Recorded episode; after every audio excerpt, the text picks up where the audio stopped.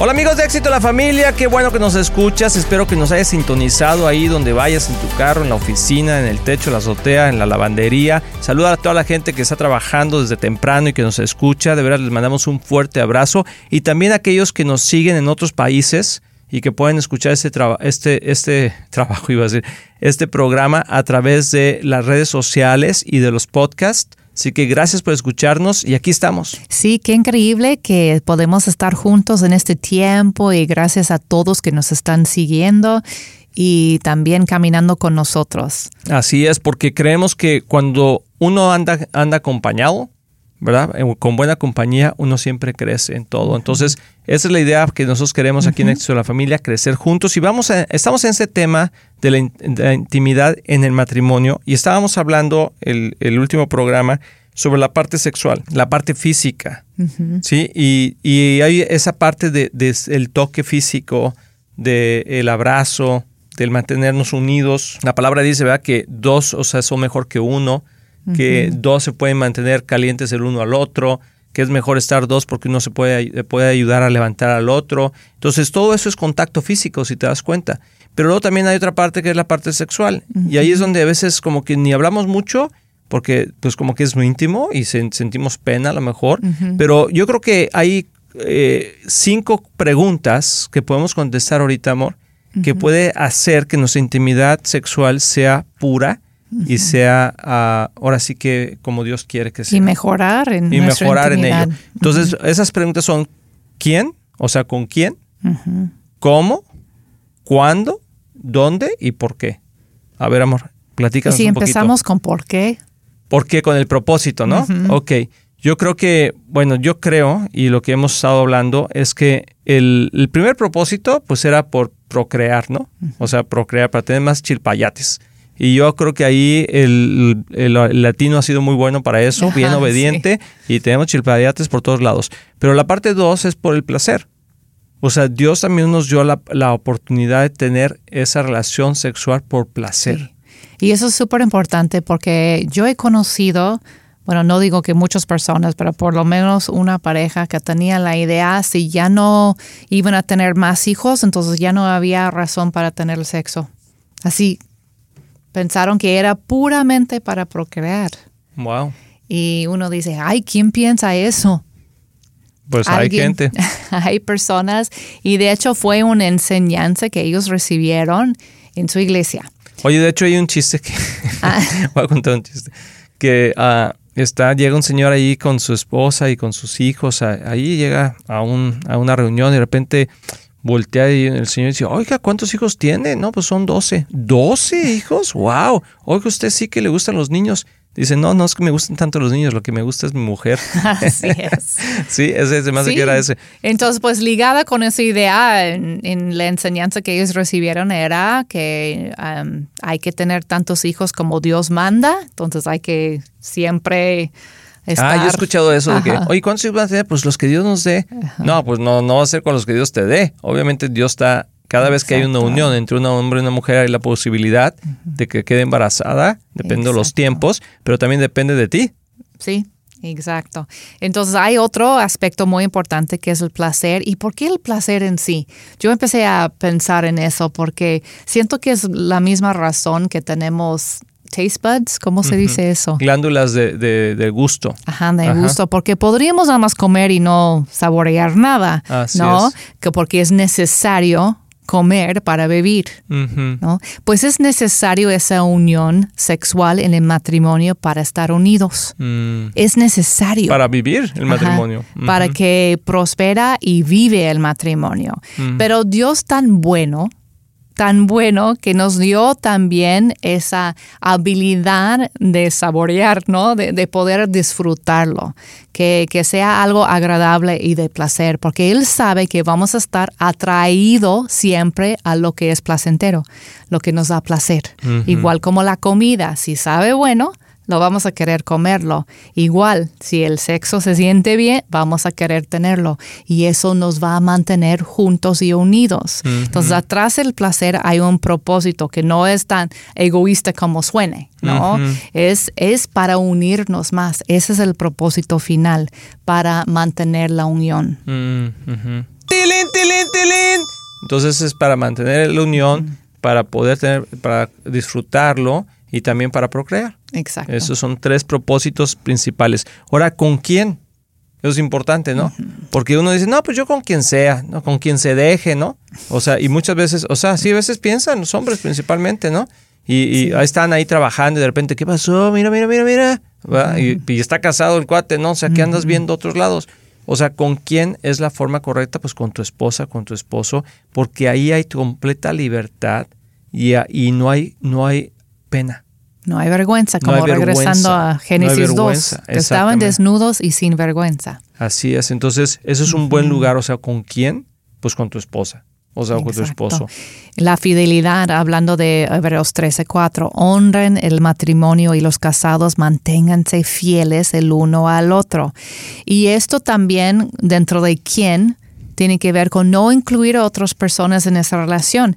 Y eso puede ser, ay, pues claro que no, pero hay de todo, ¿eh? Hay, hay personas que piensan que para hacerlo más emocionante, tal vez van a invitar hasta otra persona. Y no sé cómo lo justifican, pero hemos escuchado de todo.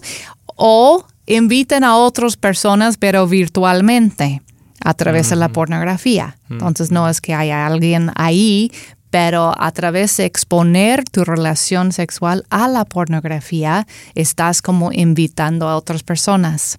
También se puede invitar a otras personas en tu mente a través de fantasía. Mm, Entonces, cuando, Muy cierto, cuando estás con tu esposo o tu esposa, debes estar con ellos, no pensando en nadie más.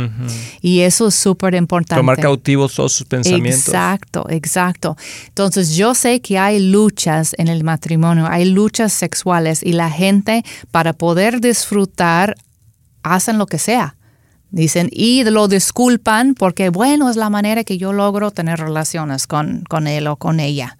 Es la única manera, no sé cómo más, porque si no, no lo disfruto. Entonces es su excusa, cuando no es una razón para, para pecar, porque es pecado, eso es no ser fiel en tu matrimonio. y hay que verlo como es. Y, el problema del pecado es que simplemente, aparte de que no, no es que es pecado, y nos separa de Dios. Pero nos separa de Dios y nos separa de uno al otro. Exacto. Entonces, y, esa es, tremendo, es, trae una consecuencia muy grande, muy grande. Y te, vas como... ¿qué es la palabra? Cuando te vas enfriando tu conciencia. Sí, pues no sé, te vas... Eh, no, You're searing your conscience, la Biblia dice, que ya lo que te, te, da satisfacción esa vez ya no te da otra vez, porque y ya cuando sentiste medio... Cauteriza. Ajá, cuando, exacto, cuando sentiste medio culpable la primera vez, ya la siguiente vez menos y menos y menos. se te va endureciendo tu corazón. Endureciendo el corazón es como se puede explicarlo. Así es. Y, y, no, hay que reconocerlo por lo que es, hay que entender que Dios te puede dar esa libertad que tú buscas, pero no lo va a poder hacer si tú estás buscando otros medios para, para tener el placer. Definitivamente. Entonces, si ese es tu caso, hay que buscar ayuda. Así es. Y eso es súper importante, porque a veces puede ser la razón por qué no disfruten el acto sexual en tu matrimonio no siempre es nada más en la mente. Puede ser un problema de tus pensamientos o de tus expectativas o que te has expuesto tanto a la pornografía que ya no sientes placer natural y necesitas sanidad espiritual y sanidad mental. Eh, ayuda, para eso. necesitas ayuda, platicarlo con alguien que, que, que pueda ayudarte a salir de O también puede ser algo físico, que hay que ir a ver a un doctor. Entonces no debemos sentir vergüenza de buscar ayuda. Eso es lo más importante dentro de este tema. Si las cosas no marchan bien en tu intimidad con tu, tu pareja, hay que buscar ayuda. Punto. Así es, así es. Es súper importante. No, Ahora, el, el cómo. Ahora, es otro tema, el cómo. O sea, cómo, hablo de la parte de la pureza. Sí. O sea, cómo que, que, qué se puede y qué no se puede. ¿Qué, dice la Biblia? ¿Qué dice la Biblia? Nos ha llegado esa pregunta. Sí, por ejemplo, o sea, se puede hacer esto, se puede hacer aquello. ¿Qué piensan del sexo oral? ¿Qué piensan de todo eso? Y lo que dice la palabra, no, la palabra de Dios no habla específicamente de esas cosas, aunque en, en Eclesiastés, ¿verdad? Es en Cantar de Cantares, perdón, Es bastante explícito también lo que habla del sexo, pero yo creo que lo que se haga con pureza, con un buen corazón y con el deseo de satisfacerse el uno al otro, pero que los dos estén de acuerdo. Eso es la clave Eso. ahí. Tilín, tilín, tilín. El acuerdo mutuo, o sea, porque ahí es donde las cosas a veces no salen bien y la otra persona se siente abusada o se siente forzada a hacer algo que no siente paz. Es súper importante poder practicar y tener comunicación acerca de ese tema y ver en y es difícil, no no es fácil, reconocemos eso porque hay que sentirte vulnerable y hay que um, entrar en eso sin vergüenza y eso es algo que pues solo haciéndolo vas a la- vas a poder quitar la vergüenza, solo hablándolo vas a poder decir, sabes que eso la verdad como que no me gusta. Haciéndolo y hablándolo. Ajá. Porque, o sea, las dos cosas te ayudan para poder tener esa libertad de poder expresarte. Y yo creo que muy pocas parejas tienen pláticas sobre su relación sexual, sino más bien tienen expectativas que acaban muchas veces en frustración. Entonces vamos a ir a una pausa, amigos, no te vayas, estás aquí en Éxito en la Familia, en este tema tan interesante, intimidad en el matrimonio.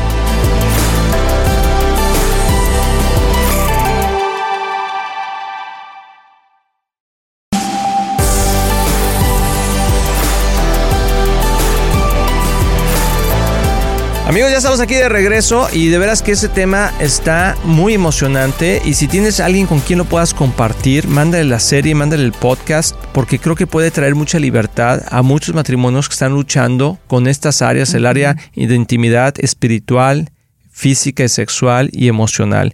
Y estamos viendo estas cinco preguntas, ya, ya hablamos de dos, de con quién y cómo, ¿verdad? Y ahora vamos a entrar en cuándo.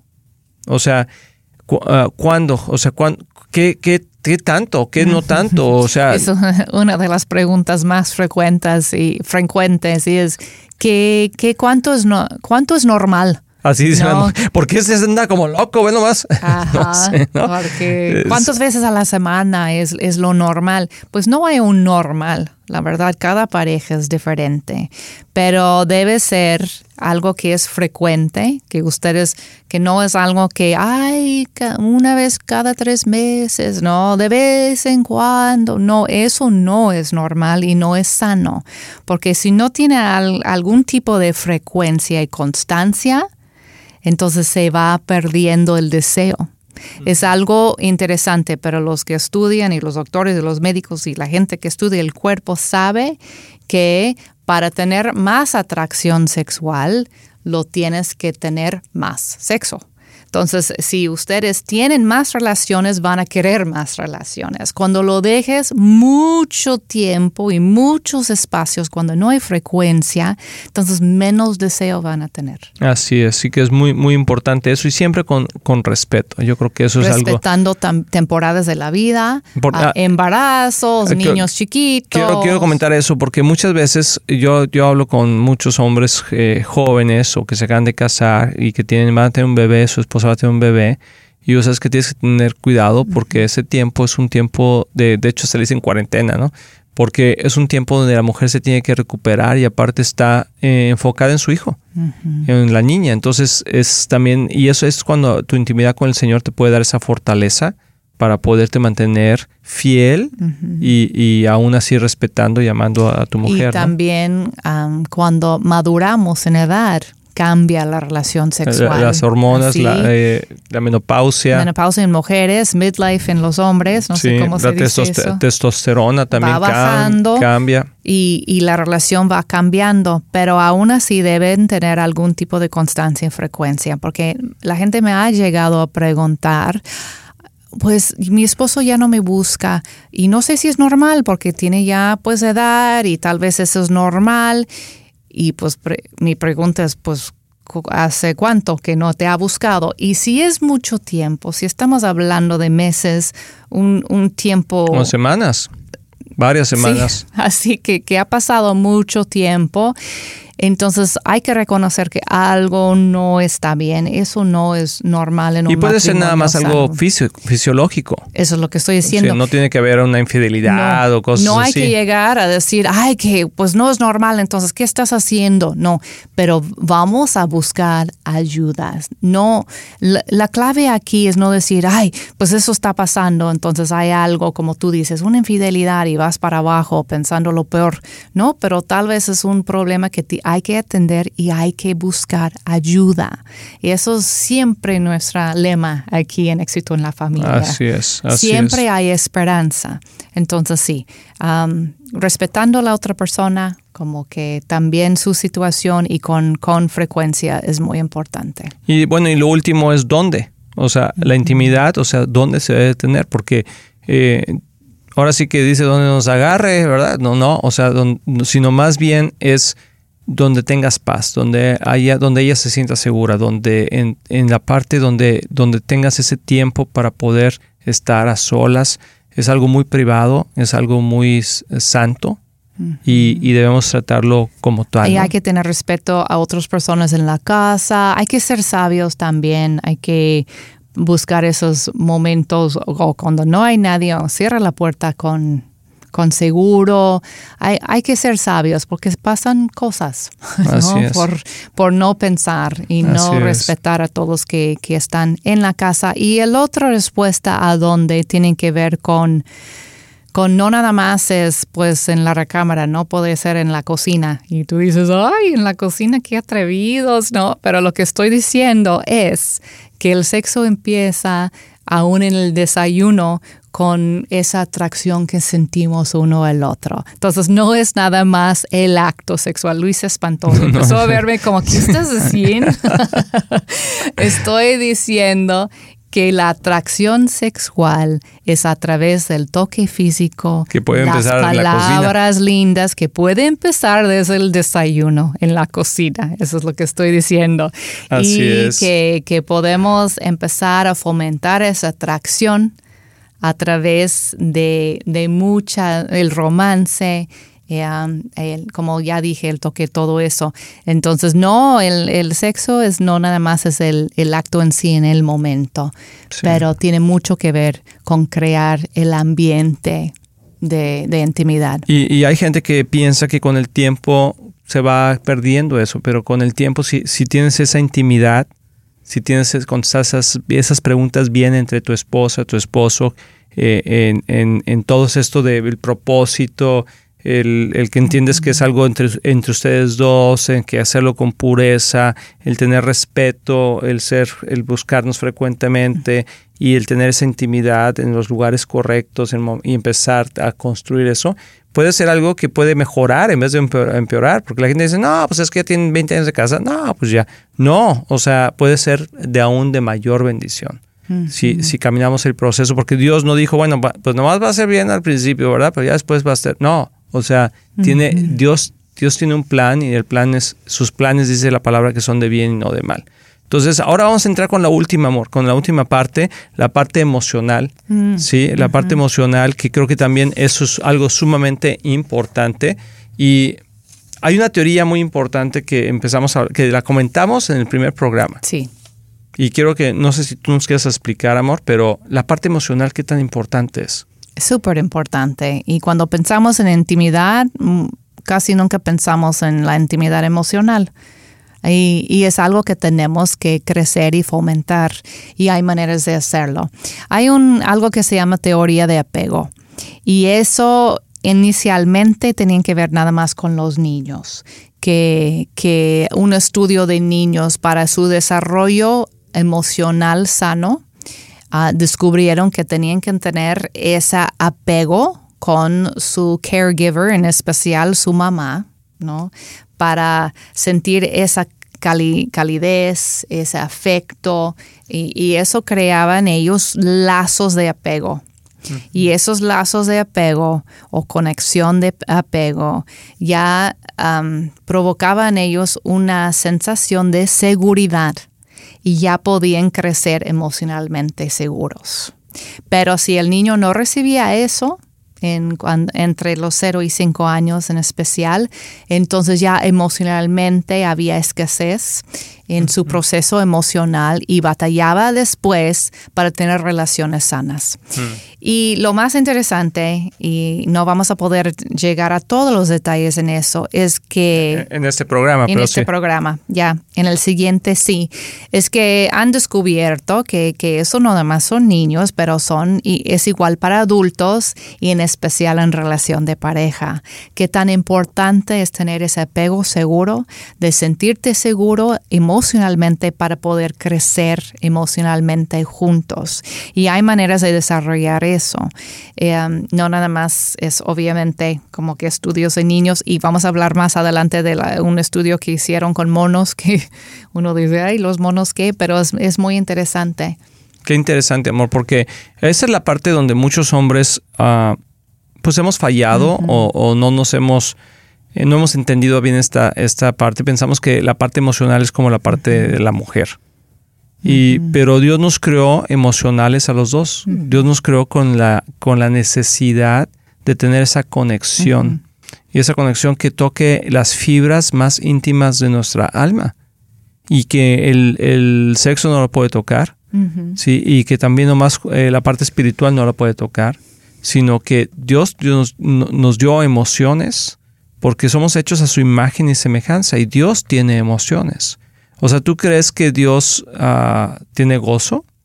¿Tú, ¿Tú, crees que Dios tiene ah, sentimientos de, amor, de pasión, de, no sé, de alegría, de tristeza, de, de también de, por ejemplo, de abandono? Todas son emociones. Y no quiere decir que Dios sea inseguro, sino que Dios las, las creó porque es lo que nos hace estar vivos. Sí, exacto. Y, a veces pensamos que las emociones son negativas, pero realmente es algo que Dios nos dio y, y normalmente en los hombres, principalmente latinos, como que esa parte de las emociones es algo que no debemos de tocar, es algo que ni siquiera está, eh, hoy es medio emocional, ¿qué? ¿De qué me hablas o qué? ¿Verdad? Hoy estás llorando, no, no, no, se me escurrió aquí el agua, que, porque no queremos demostrar que tenemos esa sensibilidad a las cosas ah, importantes que Dios ha puesto en nuestro corazón, o nuestra esposa, nuestro esposo. Entonces, regresando mañana, o que ahora que hagamos el otro programa, vamos a hablar de esa parte emocional y cómo poder llegar a tener esa intimidad para que podamos tener ese matrimonio que tanto queremos.